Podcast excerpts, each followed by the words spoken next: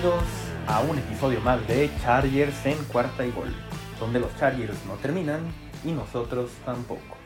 Yo soy Luis Chávez y estoy encantado de tenerlos en un nuevo episodio. Este episodio que será la segunda parte de la plática que tuvimos con Chato Romero de la Cueva del Fan sobre los jugadores fantasy que podemos encontrar en el equipo de los Chargers. Muy interesante estuvo la primera parte y esta segunda también será bastante buena. Les recuerdo seguirnos en nuestras redes sociales. A mí me encuentran en Twitter como arroba luischavez08 y a la cuenta de este programa la encuentran como arroba cuarta y gol chargers. Ahí pueden comentarnos si quieren que busquemos algún invitado, eh, como en este episodio tuvimos hace algunas semanas también, eh, a alguien con quien les gustaría que hiciéramos otro especial. Ahí aceptamos todo tipo de sugerencias, opiniones, preguntas, etc. Y bueno, vamos entonces a terminar este especial. Con ustedes aquí les dejo la segunda parte. Y vamos ahora con una posición pues que siempre es muy complicada y que mm, tal vez es de las que más dudas nos generan en la semana al momento de hacer nuestras alineaciones. Estamos hablando de los Tyrants. Y pues el Tyrant de este equipo que a algunos emociona y a otros no. Eh, estamos hablando de Jared Cook. Él se está yendo como el Tyrant número 19. Hasta eso está un poco barato para mí. Eh, como número 19 creo que puede ser interesante, ¿no? O sea, no, no estoy... No estoy diciendo como nuestro amigo de, la cueva del fan Adrián, que sea un top 10, pero, pero creo que pues puede encontrar su camino para, para llegar a hacer algo pues importante en esta ofensiva y creo que lo, más importante de todo y por lo que podemos pensar esto, sobre todo es por George Lombard. Porque literal, pues él se lo trajo, ¿no? De, de Nueva Orleans. Eh, creo que los otros dos Sirens, pues no están todavía en un punto en sus carreras como para hacerse ese rol. Hablamos de, bueno, de Donald Farham y de Trey McKitty, que lo seleccionaron en este draft también, eh, con la tercera ronda. Entonces, creo que va a ser una opción en la zona roja. Jared Cook y, creo que pues por ahí puede encontrar alguna forma de semana tras semana hacer algunos puntos. Como repito, no es algo que me, emocione 100%, pero pues tú como lo ves, Chato. Tal cual, eh, tal cual. O sea, el, tema con, con, Jared Cook es uno, yo creo que en el mejor de los casos en el mejor de los casos, va a ser el cuarto target, el, cuarto jugador con más targets en, la ofensiva, ¿no? Claro. Creo que todos tenemos claro que Keenan Allen va a ser el uno, después Austin Eckler, para mí el tercero va a ser Mike Williams, y debería serlo. Y después eh, podemos ver a Jared Cook. Em, tiene volumen, tiene a lo mejor volumen más, más contundente que otros Tyrants del montón, pero tampoco es nada representativo, ni es nada, no es nada eh, que nos debería entusiasmar tanto si tiene, si hay una odisea, como tú dices, para colarse ahí al, al top 10, por la vía del touchdown, por la vía de la inconsistencia en la posición. Eh, hay muchas cosas que podrían hacer que se colara al, top 10. Pero si, si vas a buscar, eh, yo creo que un Tyrant que te ayude a. Pues, yo creo que más estás buscando a alguien que te ayude a, hacer un. alguien que genere una diferencia en tu, equipo de fantasy fútbol, ¿no? Creo que Jared Cook no es, no es esa alternativa. Jared Cook es alguien que puedes ir a buscar perfectamente a, agencia libre en la semana 3 o en, cuando tengas esté en tu buy, tu, end, cosas por el estilo, y, alinearlo como puedes alinear a, 10 o 12 o hasta 15 tight ends más. Claro, una moneda al aire, ¿no? Puede ser. Una moneda al aire, como, lo son muchos otros, ¿no? Como lo puede ser Robert Tonian, John Smith, tal vez. Mike eh, todos, esos, pues todos esos tight ends que pues van a terminar seguramente, pues porque hay necesidad de acomodarlos, de rankearlos, pero muy pegaditos uno del otro al final de la temporada, ¿no? De acuerdo. Sí, esta este es, la cuestión con los Sirens. Creo que la posición más débil de, del equipo. Otra cosa hubiera sido, ¿no? Con Hunter Henry ahí. Creo que, pues, hubiera. No lo he pensado, ¿eh? Y está, a ver, hay que hacer este ejercicio. No lo había pensado. Pero Hunter Henry, si se hubiera quedado en los Chargers, ¿lo hubieras visto como una opción top 6, tal vez? Tal vez lo hubiera visto como el tercer target en la ofensiva, eh, superando en, algo de volumen a, Mike Williams. Eh, pero no creo que como, como una opción top 6. Eh, creo que Hunter Henry también em, se dice mucho, o se podría decir que no hay propensión a lesiones, pero hay ciertos jugadores que, como es el caso de Hunter Henry, que podrá o no ser propenso a lesiones, pero... Pues, le ha tocado más. consistentemente en su carrera se está perdiendo partidos por una u otra cosa, el, tobillo, eh, conmociones, etcétera, etcétera, ¿no? Em, creo que lo hubiera visto tal vez como un probable top 10.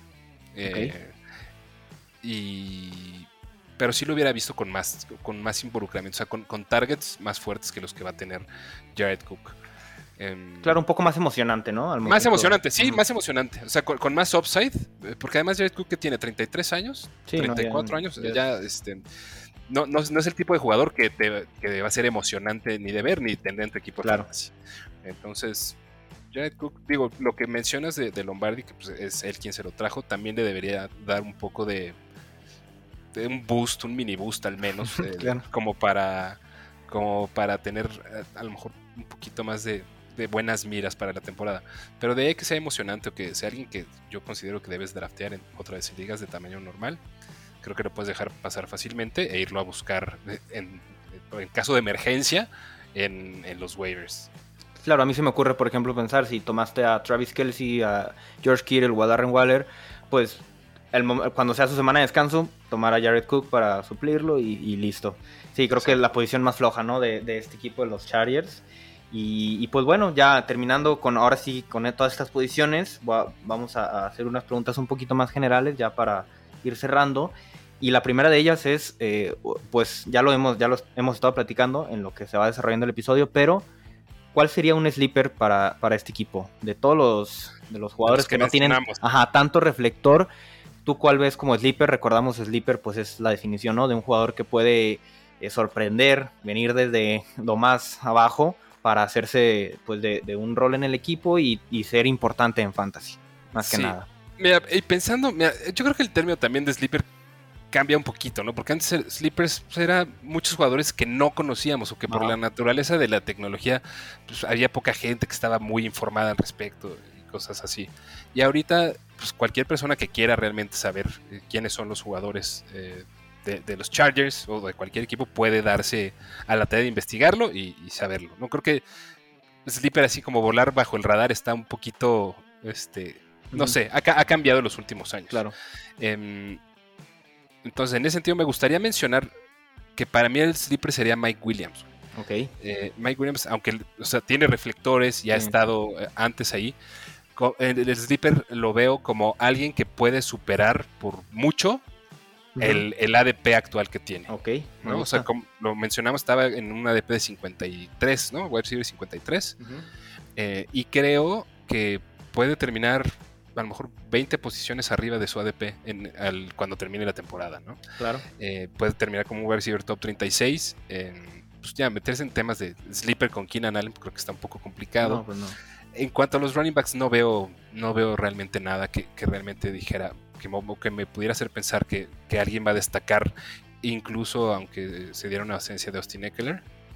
Eh, menos en los Tyrants tampoco. Y menos en los Tyrants. Pero digo, ya pensando en, temas más profundos, a lo mejor Donald Parham podría ser una, una, algo muy, una sorpresa muy agradable. Tienen que pasar ciertas cosas, evidentemente, para que Donald Parham se, pueda tener un, año así eh, interesante en Fantasy Football, pero pues ahorita no tiene costo, está, digamos, fuera, fuera del radar eh, mayoritariamente en ligas tradicionales. Y pensando en, esos jugadores que no tienen tantos reflectores, creo que Donald Parham es el que, el que se tendría que buscar. Pero te repito, a mí Mike Williams creo que puede superar por mucho el, precio actual que tiene, o el costo actual que tiene en, en drafts de Fantasy Football y lo pondría como le, daría la categoría de, sleeper, ¿no? Pensando, no que fue, no pensando que sea un desconocido, sino que puede superar eh, lo, que está costando actualmente tenerlo en equipos. Ok, excelente, me parece, me parece de hecho bastante bien. Y esto quería conectarlo con, otra pregunta que es eh, va por el, por el mismo camino casi en cuanto al panorama Dynasty en general. Como ya lo comentaste ahorita, eh, Donald Farham puede ser tal vez una opción si ahí uno quiere apostarle. Recordemos que los Tyrants tardan un poco más en su adaptación a la liga y este es apenas su segundo año. Entonces él podría por ahí ser tal vez el mismo Larry Roundtree que es un rookie. ¿Cómo ves este panorama Dynasty? También tomando a todos los otros jugadores. Keenan Allen, que tal vez no le quede tanto, tanto tiempo. Eh, Austin Eckler, que ya también tiene algunos años en la liga. Recordemos que duran menos los corredores. Entonces, mm, con esa estrategia que tú siempre mencionas, ¿no? Que lo importante es ganar ahora en Dynasty. Tampoco se trata de, de llenarte de puros jugadores prospectos, pues no se trata de eso. Entonces, ¿Cómo, ¿Cómo ves este panorama Dynasty en este equipo de los Chargers? A ver, es, es interesante eso que mencionas. Digo, es que está cañón porque tú no ganas el Dynasty con juventud, ¿no? O sea, el Dynasty lo ganas eh, pues, ganando los partidos y ganando tus encuentros y ganando campeonatos. No, no te dan un premio por tener el equipo más joven o con mejores claro. aspectos. Eh, pero dicho eso, creo que sí es interesante o es importante no perder del radar a esos jugadores. Eh, Keenan Allen, como bien mencionas, eh, tiene, pues ya está, ya es su novena temporada, ya revisé.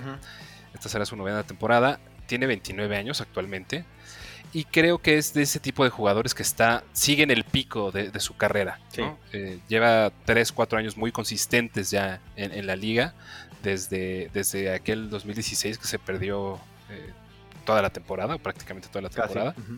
Em, y, y, creo ese tipo de jugadores cuesta mucho trabajo hacerlo, pero cuando tienes que vender a un jugador en Dynasty es cuando está en su pico. Claro. Porque ese es el en el momento que más valor futuro y presente vas a poder recibir a cambio.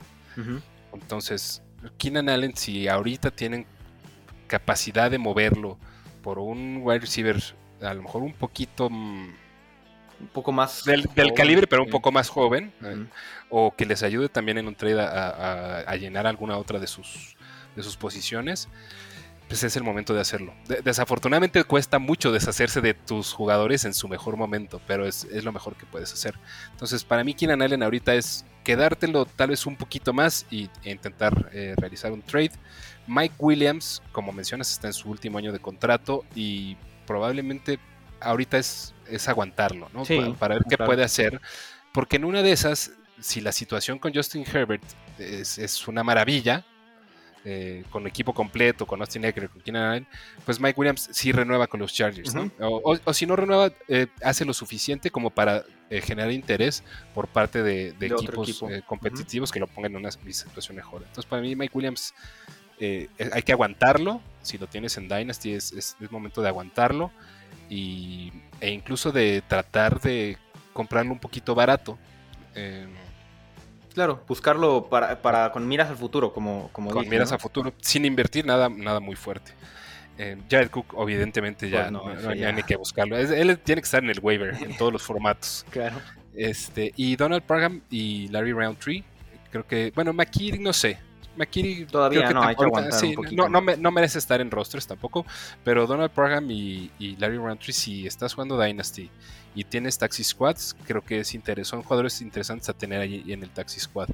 Eh, Larry Roundtree, ¿en qué ronda fue drafteado, Luis? Eh, este, ah, en, el draft fue al final ya. Ya fue, eh, si mal no recuerdo, en la, en la sexta o en la séptima. Pero sí, fue ya de los últimos dos picks, porque en la sexta tuvo, tuvieron dos picks el equipo. Entonces, este, claro. si mal no recuerdo, si fue en la, en la séptima. Sí, fue el, pick 198. Entonces, sí, fue la, fue la sexta. En la sexta, sí, ¿verdad? En, la sexta ronda. Entonces, digo, tampoco tiene mucho capital de draft asignado como, para pensar que puede tener una carrera muy fructífera en la NFL. Eh, pero si, si, tienes en tu roster esa posibilidad de, tenerlo en, el Taxi Squad, creo que sí debes hacerlo, porque de vez en cuando pues hay, hay jugadores que, van contra esas contra esa estadística, ¿no? y, que, a pesar de no ser drafteados o ser drafteados tarde, eh, pueden ser relevantes por, un periodo de tiempo bueno en, la NFL y, evidentemente también para Fantasy Football. Claro, a mí, a mí por ejemplo, aquí eh, se me ocurrió, ahorita que estamos hablando de Mike Williams, yo he comentado que, por lo mismo, que se me hace muy difícil que vaya a renovar, porque inclusive viendo un panorama en el que Mike Williams haga una super temporada, pues va a querer cobrar bastante y, no creo que el equipo pues esté tan, tan conforme, porque fueron cuatro años de, de estar ahí en la cuerda floja y pues en el último, en el año de contrato, pues ahí sí, ¿no? Entonces suponiendo, ¿no? Que se quede, pues bueno, podría ser una opción sólida, porque si se queda va a ser porque hizo un excelente trabajo, entonces para, para el siguiente año podría emocionar, pero no sé, imagínate tal vez que si llegara a, un equipo eh, como tal vez vaya a ser aquí un poco, eh, un poco de opinión, yéndose, por ejemplo, a Kansas, ¿no? A mí se me ocurre que tal vez Michael Harman esta temporada tampoco haga lo suficiente y empiece, y pues tenerlo ahí en un equipo de ese estilo que pueda tener bastantes más reflectores, cobraría mucho, mucha importancia un jugador como Mike Williams. Entonces, pues sí, es, es interesante tenerlo ahí guardadito, eh, no querer venderlo porque pues te van a querer dar nada por él, pero sí querer comprarlo. Exactamente, exactamente. Y, y en cuestión del contrato, pues los Chargers, como bien lo sabes, o sea, los Chargers y Tom Telesco no, son, no son una organización ni, ni un general manager que que paguen caro por sus jugadores o que paguen de más, eh, sino que le pregunten a Melvin Gordon cómo le fue con sus negociaciones. Y tan fácil como a Hunter Henry también. A Hunter Henry. no le quisieron pagar, entonces, como dices, no, no, no van a soltar fácil, pues. Si tiene que pasar algo extraordinario para que, no sé, pueda quedarse, tal vez si algo, una lesión muy fea que no va a pasar, esperamos que no pase a Keenan Allen, que lo haga este perderse pues más tiempo, algo así, pero no, eso yo lo veo muy difícil esperemos de todas formas que tenga una gran temporada Mike Williams, ¿no? Estemos ahí al pendiente de, eso. Eh, pero, pues bueno, creo que esto más o menos para darnos una idea en, las ligas eh, Dynasty de cómo está el panorama. Por último, Herbert, ¿cómo lo ves en las ligas Dynasty? No, pues es de los mejores prospectos, bueno, no, no prospectos, de los mejores quarterbacks que puedes tú tener ahorita en en una liga Dynasty es sin duda Justin Herbert. Yo lo conseguí en eh, una liga, de hecho, ah, en la liga que estamos eh, en el Dynasty, sí, lo puede, lo puede negociar porque pues me encanta como jugador y, pues ahí lo tengo. Creo que... ¿A, quién, se lo robaste? ¿A Héctor? Sí, sí, sí. obvio, obvio, obvio. sí, al acumulador de, de, de picks. Sí, y, creo que pues es un, es un coreback que si todo sale bien, pues va, a tener un futuro bastante eh, brillante y pues estar ahí eh, constantemente en ese top, top 6, 7 en, todos los años en fantasy. Entonces creo que es muy buena opción, ¿no? Sí, yo creo que ahorita Justin Herbert, por lo ya demostrado, por la edad eh, y por la situación en la que se encuentra actualmente, tiene que estar al igual en Dynasty como un coreback top 6, incluso top 5 si, si, quieres buscar un poco más de, de juventud eh, por ejemplo, como con. Ah, no, es que Dak Prescott también. Este, tiene, tiene, cinco, tiene cinco años más que, Justin Herbert, pero también está en una muy buena pero Tal vez un Lamar Jackson que puede la gente pensar que vaya a durar un poco menos, tal vez, por su forma de. Por su forma de jugar, ¿no? Sí. Pero pues, esa es percepción que tenemos también, ¿no? Eh, claro. Lamar Jackson no, no ha sido tan tan sujeto de lesiones. No, pues no, no, para nada, no. Pero por eso digo, entre comillas, porque aquí no se va a ver el video, pero entre comillas su forma de jugar, ¿no? Sí, sí. Este, pero pues sí, eso creo que son, es una muy buena opción, ¿no? Para, para Dynasty. A mí me gusta bastante Justin Herbert. Y por último, ya para despedirnos, la última, el último tema que quería aquí tocar era si es, es viable una estrategia de los tres rayos, así, le, así la adopté haciendo pues alusión a esta estrategia que está pues rondando mucho ahí en Fantasy, en Twitter sobre todo, eh, de las tres estrellas de los Cowboys, ¿no? Que es draftar, draftear perdón, a Ezekiel Elliott, después tomar a CeeDee Lamb y después emparejarlos con este, Dak Prescott. Incluso podría ser con, con Amari Cooper, ¿eh? ¿eh? en vez de CeeDee Lamb. Yo la verdad eh, creo que prefiero un poco más el lado de, de Amari Cooper. Entonces, este, pero bueno. No esperaba, no esperaba menos de ti. Sí, sí, no, no, no. Y sobre todo ya también por el precio que está yéndose Lamb, ya está. Es que eso se puede salir mucho de control. Digo, y sobre todo el tema de la noticia de que, de que Amari va a empezar la temporada. Bueno, el, va a empezar en el, en el pop list, en el Physical Unable to Perform. Este va podría, va a sacar de, control el tema de CD. Y va a poner más barato a, Mari, entonces eso, eso puede, puede emocionar. Pero sí, la pregunta iba este, en base a esto, ¿no? En que imaginarnos una estrategia en la que puedas tomar a Austin Eckler, después de alguna forma hacerte Keenan Allen en tercera ronda y rematar pues ya en quinta o sexta tomando a Herbert. ¿Cómo la ves? Me encanta la estrategia, creo que es igual o incluso más válida que la de tener tres estrellas en tu equipo. Em, ¿Por qué? Por el costo asociado. Digo, en, el tema de Ezequiel y Austin Eckler, pues fuera del costo es que tengas la oportunidad de hacerlo.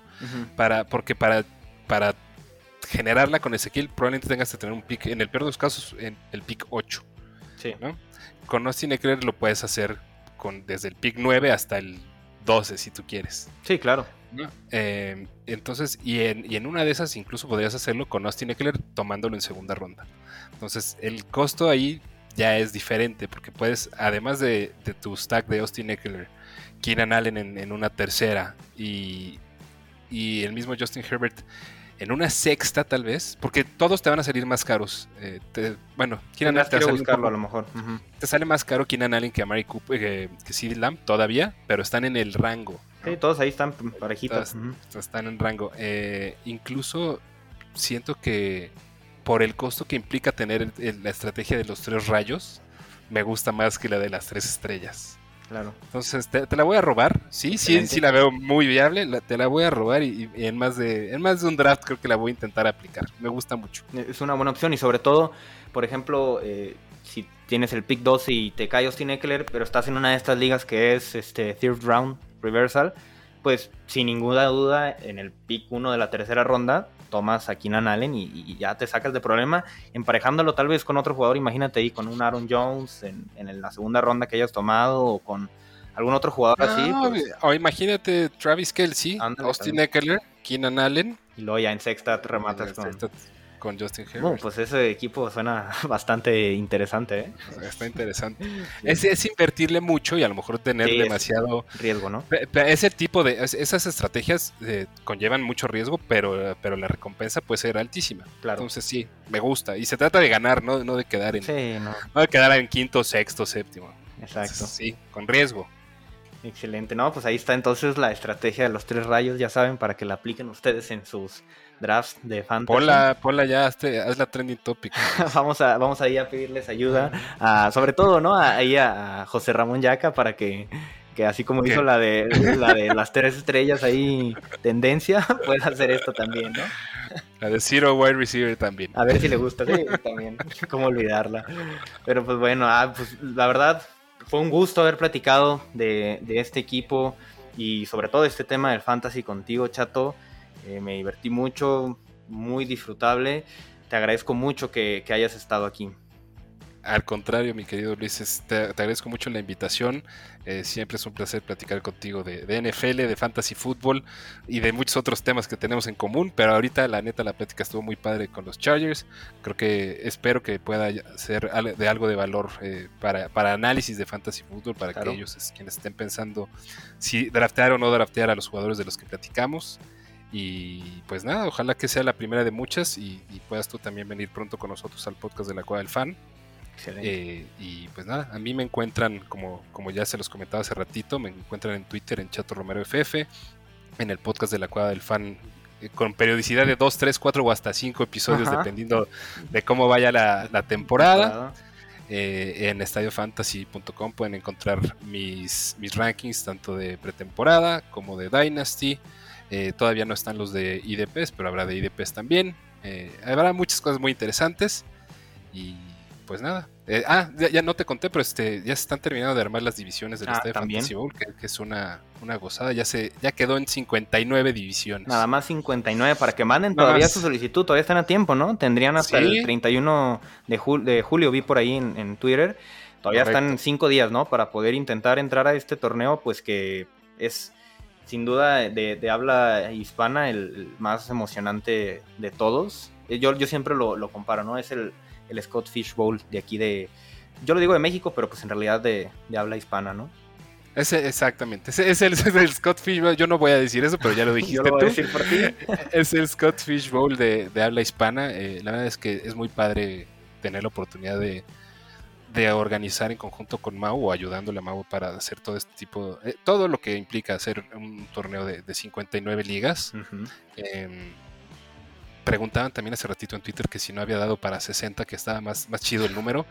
Este, a mí me gusta más el número 52, pero pues, tampoco, tampoco, pero, no, pero alcanzaba para, alcanza, o sea, alcanza para más de, ¿qué te puedo decir? De 120 ligas, pero este, pues, también es una labor titánica y en, algún momento se tiene que, dejar, este, eh, se, tiene que dejar de hacer un corte, ¿no? Poner un límite, claro. Sí, ojalá, este, desafortunadamente habrá gente que se quede fuera, ¿no? Eh, pero, pero bueno, digo, aquí la intención es que podamos, a, través del, del fantasy fútbol, pues poder ayudar causas que, ayuden también a, gente que lo necesita más y creo que dentro de todo pues eso es algo muy, muy chido del, Estadio Fantasy Bowl y, pues, qué bueno que, esté teniendo la respuesta que, se está teniendo. Claro, sí. Y como le repito, ¿no? Si, todavía no se han inscrito, todavía tienen oportunidad. Hasta el 31 de julio vayan ahí a, ya sea el Twitter de Chato Romero, de Mauricio Gutiérrez, eh, de Estadio Fantasy. Ahí encuentran para el formulario para poderse inscribir y pues esperar, rezarle a los dioses del fantasy para que llegue esa, esa invitación, ¿no? Sí, sí, sí, ahí está, como bien dices, en estadiofantasy.com, en, en el menú principal hay un apartado que dice EF Bowl, ahí está el formulario de registro, eh, hasta el 31 de julio se cierran las inscripciones, entonces si están a tiempo y no se han registrado, todavía hay chance de entrar, ojalá, ojalá tengan oportunidad de, entrar y jugar en, este torneo con, pues, con nosotros. Excelente pues muchísimas gracias, Chato. Fue un honor haberte tenido en este episodio. Te, agradezco mucho que hayas estado aquí. Eh, además, pues bueno, ya esta clase que tuvimos de fantasy para poder saber todo de estos jugadores de, este equipo de los Chargers que, tanto nos apasiona aquí en Chargers en, en, cuarta y gol. Y pues bueno, agradecerles también a ustedes que nos hayan escuchado en este episodio. Les mando un saludo y recuerden los Chargers no terminan y nosotros tampoco. Cuarta y gol.